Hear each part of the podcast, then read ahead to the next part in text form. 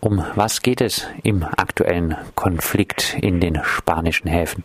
Ja, da muss man ein bisschen ausholen und man muss auch dazu sagen, dass sie noch nicht durchgängig streiken. Also die haben am Montag gestreikt, haben am Mittwoch gestreikt und streiken heute wieder. Und das machen sie auch nur immer eine Stunde, dann wird wieder eine Stunde gearbeitet, dann wird wieder eine Stunde gestreikt.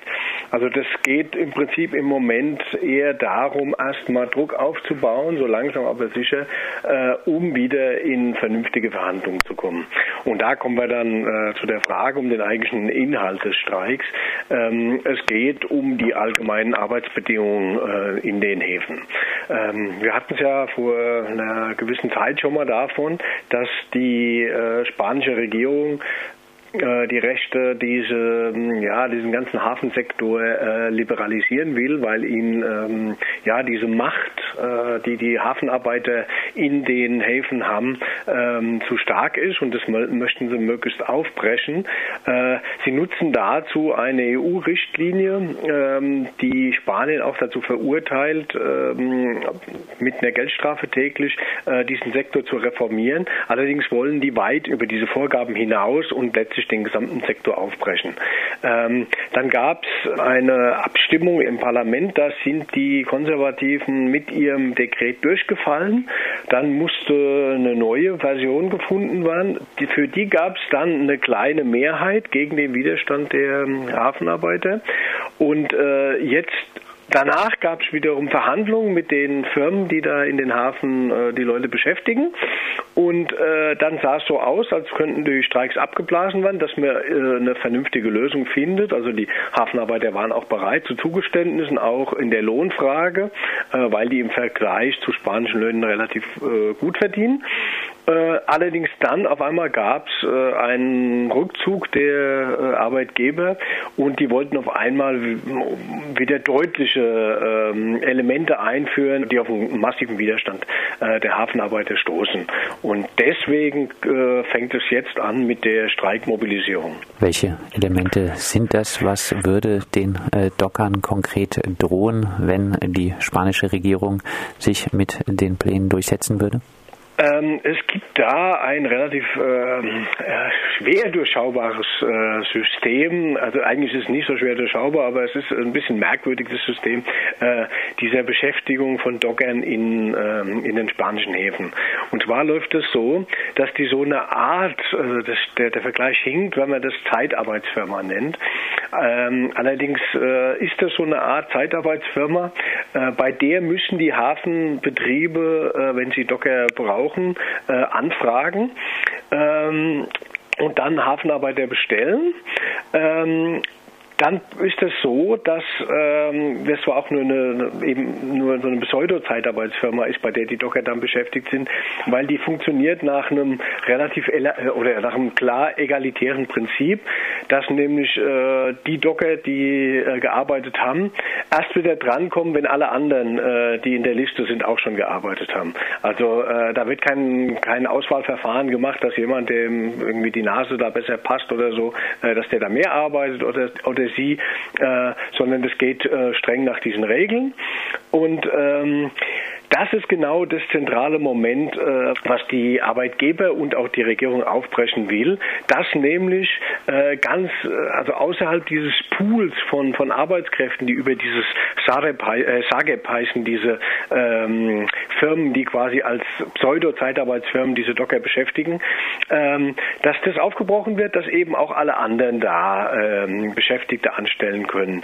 Das ist der eine wichtige, äh, eine wichtige Streitpunkt. Der nächste wichtige Streitpunkt Streitpunkt ist, dass kein äh, Tarifvertrag mehr geschlossen wird äh, für die Docker auf äh, gesamtnationaler Ebene, sondern dass man dann äh, Hafen für Hafen ähm, mit den jeweiligen Firmen, die dann quasi so diese Zeitarbeitsfirma da darstellen, ähm, eigene Verträge schließt.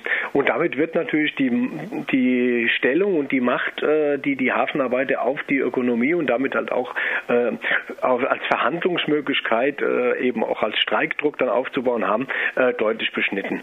Und da wollen die natürlich ähm, äh, ganz klar, dass das ihre die alten Regelungen in gewisser Weise äh, festgeschrieben werden, was natürlich auch dann bedeutet, dass ihre äh, Beschäftigung gesichert ist.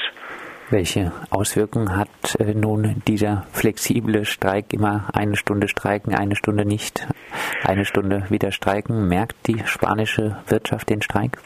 Äh, bis jetzt wohl noch kaum. Also es gibt wohl kleinere Ausfälle. Ich meine, da gibt es natürlich auch noch diesen Minimaldienst, der bis jetzt auch noch, ähm, also der gilt vor allen Dingen für äh, Waren, die verderblich sind, äh, bis jetzt wohl ähm, weitgehend eingehalten wird, sodass die Auswirkungen bisher noch relativ äh, begrenzt sind. Das ist aber auch gewollt. Ne? Die Docker, die haben das klar gesagt. Es geht ihnen jetzt im Prinzip mit diesen Streiks bisher nur darum, ähm, quasi an die Tür zu klopfen und klar zu sagen, äh, Leute, wenn wir diesen Konflikt nicht beilegen, dann äh, wird die ganze Sache deutlich härter.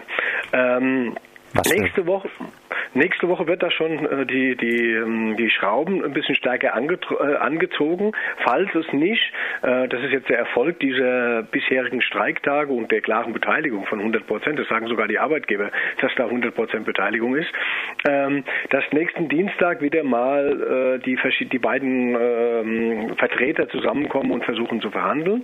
Wenn nicht, gibt es ab Dienstag für zwei Tage einen 48-stündigen Streik, an dem dann komplett gestreikt wird. Und dann wird man die Auswirkungen natürlich schon mal merken. Was für Reaktionen gibt es bisher auf den Streik? Äh, das ist sehr unterschiedlich. Ähm, insgesamt, ich meine, ähm, kann man sagen, dass die Solidarität mit den, ähm, mit den Hafenarbeitern sehr stark ist, obwohl die versucht werden, also gerade so die rechte Presse, die der Regierung nahesteht, die versucht, die immer ziemlich stark zu verunglimpfen als eine äh, Gruppe, die besonders gute Arbeitsbedingungen hat, äh, die quasi ähm, die Arbeit, die Posten, auf denen sie sitzen, da quasi weitervererbt äh, wird dann immer angeführt, dass die Zahl der Beschäftigung, Beschäftigten ähm, immer so in den Familien äh, abläuft. Und da gibt es aber eine ganz andere Erklärung dafür. Also diese Hafenarbeiter, ähm, diese Jobs da sind relativ risikoreich. Und es gibt auch immer wieder Unfälle. Und ähm, ein Teil dieser, dieser Beschäftigungssituation, dass es da wirklich so eine Familiensituation in einigen Teilen gibt, also 50 Prozent der, der Jobs sind wohl ähm, in bestimmten Familien ähm, aufgeteilt.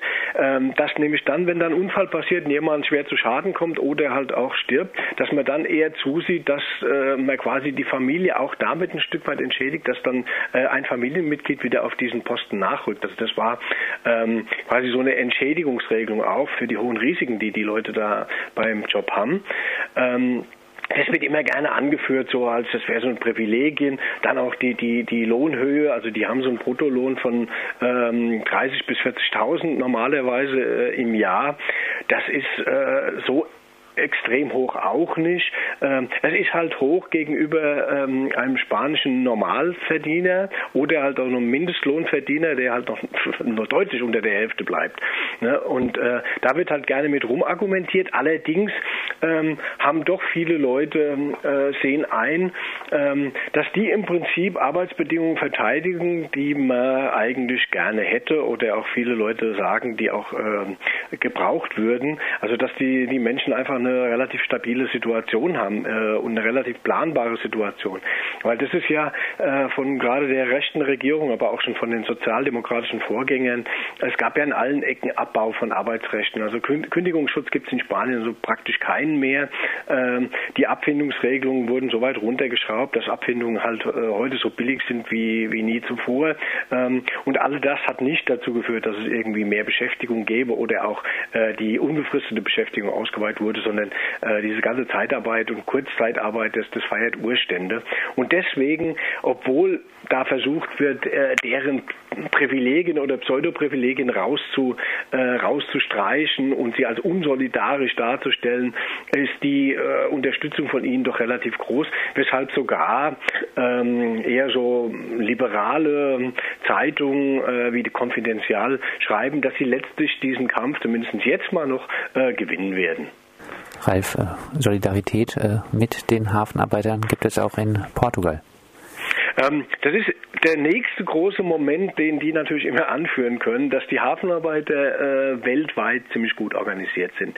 Die begreifen das als so einen allgemeinen, ähm, als, als einen Kampf in einem Hafen oder in, in, in einem Land, äh, als einen Angriff auf die gesamte, ähm, auf die gesamten Beschäftigten. Und sind, die sind sicher damit auch ein Stück weit ähm, beispielhaft, dass sie sich eben nicht gegeneinander ausspielen lassen. Ähm, das ist natürlich die, die typische Idee, die ja auch dann eingeführt wurde, schon innerhalb von äh, einzelnen Werken, also dass dann Mercedes oder Opel oder irgendeine Automobilfirma äh, Autos bauen lässt in Spanien und dann quasi so einen internen Konkurrenzkampf ausbricht zwischen den verschiedenen Werken ähm, in Spanien, in Deutschland, in Polen, was weiß ich, ähm, wer dann diesen Zuschlag für die Produktion dieses Autos erhält. Und genau auf diese Ebene lassen sich, obwohl die ja nicht mal bei denselben Firmen beschäftigt sind, äh, versuchen sich die Hafenarbeiter nicht einzulassen und verteidigen insgesamt ihre Rechte. Und deswegen ist bei so Streiks immer die Drohung da, dass, ähm, dass wenn die äh, Firmen versuchen, dann auszuweichen auf Nachbarhäfen, also zum Beispiel in dem Fall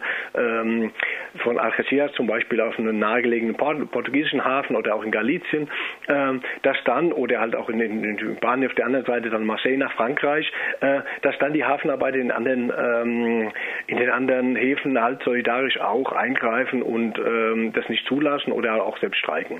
Und das macht natürlich äh, diese diese Kampfkraft von den Hafenarbeitern noch deutlich stärker und lässt ähm, dann, wenn man, wenn man, wenn die Regierung und die mh, Firmen, äh, die die Hafenarbeiter beschäftigen, wenn die es auf einen harten Arbeitskampf ein, ankommen lassen, ähm, auf eine Situation ein, die halt die spanische Ökonomie doch sehr stark äh, schädigen könnte. Deswegen sind ihre Aussichten relativ gut.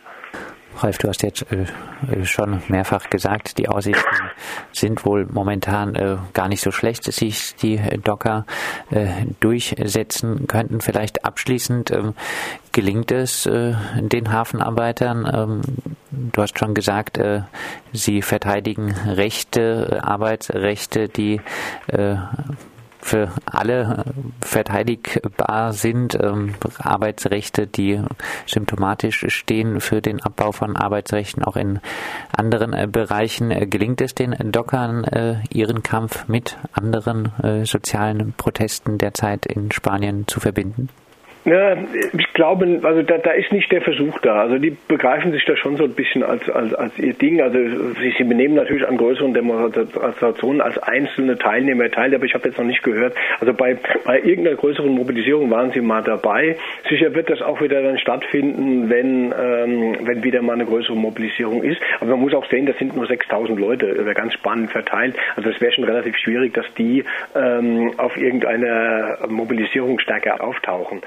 Diese Verbindungslinien gibt es vielleicht nicht so stark direkt, aber sie gibt es zumindest ideologisch. Also viele Leute sehen das, also auf der einen Seite als auf der anderen Seite, ähm, dass die im Prinzip eine vernünftige Arbeitsbedingung äh, verteidigen und letztlich ähm, verhindern vielleicht auch oder zumindest mal erschweren größere Deals, weil im Hintergrund von dieser ganzen Geschichte ähm, steht noch eine interessante Meldung, die vor einer Woche kam, ähm, dass äh, JP Morgan, US Investment Bank, äh, die hatte sich im Namen der Krise ähm, in spanische Häfen eingekauft und hat da relativ, äh, naja, das war ja so, dass da viele Sachen da zum Spotpreis zu haben waren. Und die haben zum Beispiel, als jetzt dieses Dekret dann tatsächlich durchs Parlament ging, die Beteiligung für eine chinesische Großfirma geöffnet, in der Hoffnung eben dieser Firma ähm, dass sie jetzt, wenn diese äh, Macht der Hafenarbeiter über dieses Dekret aufgebrochen wird,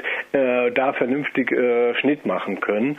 Und dagegen verteidigt man sich natürlich auch. Und das ist natürlich auch nochmal so ein Punkt, wo, ähm, ja, wo, wo viele andere Menschen äh, ideologisch ähm, auch dann sich klar hinter so eine relativ, ähm, sagen wir mal, privilegierte Gruppe stellen können und sagen können, na klar, äh, die verteidigen hier so ganz extrem, äh, ganz klare Rechte und ähm, eine ganz klare Situation gegen äh, gro große Banken, die hier äh, auf, auf Raubzug gehen, letztlich jetzt Schnitt machen wollen mit äh, dem Verkauf ihrer Anteile an äh, irgendeinen chinesischen Investor, der dann äh, die, die aufgehebelte Situation nutzen will, um da richtig Kasse zu machen nochmal. Und ähm, deswegen ähm, ist es, glaube ich, klar, dass äh, die, die Ausgangsbedingungen relativ gut sind und auch diese Propaganda äh, relativ schlecht wirkt gegen diese Leute und äh, von daher ihre gesamte Macht, wenn sie die ausspielen, äh, haben sie relativ gute Chancen, äh, einen Großteil ihrer, ihrer, Bedingungen, äh, ihrer Forderungen durchzusetzen. Arbeitskampf in den spanischen Häfen, also auch um das zu verhindern, was in Griechenland äh, schon äh, gang und gäbe ist, der genau. Ausverkauf äh, der Häfen, zum Beispiel an chinesische Investoren. Ja, soweit Ralf Streck, freier Journalist aus dem Baskenland, zu den Protesten der Docker in Spanien. Weitere Streiktage sind, wie gesagt, schon angekündigt.